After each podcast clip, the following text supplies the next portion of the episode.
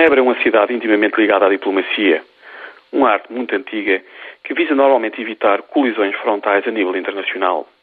E hoje a cidade suíça tornou-se notícia por causa de uma colisão deste tipo. Como costuma acontecer nestas situações, este choque frontal está a ser notícia em todos os jornais, canais de televisão e rádios internacionais.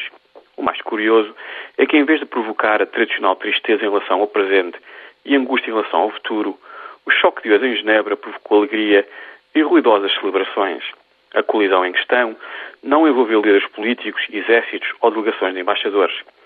Envolveu cientistas físicos, na sua maioria, o maior oscilador de partículas do mundo, as primeiras colisões a altas energias e a busca de mais conhecimento sobre a origem do universo e os mistérios da matéria. Do ponto de vista das opiniões públicas na Europa e nos Estados Unidos, a física foi a grande ciência do século XX e, muitos anos depois, esta ciência continua a ser a que mais facilmente associamos à imagem do gênio.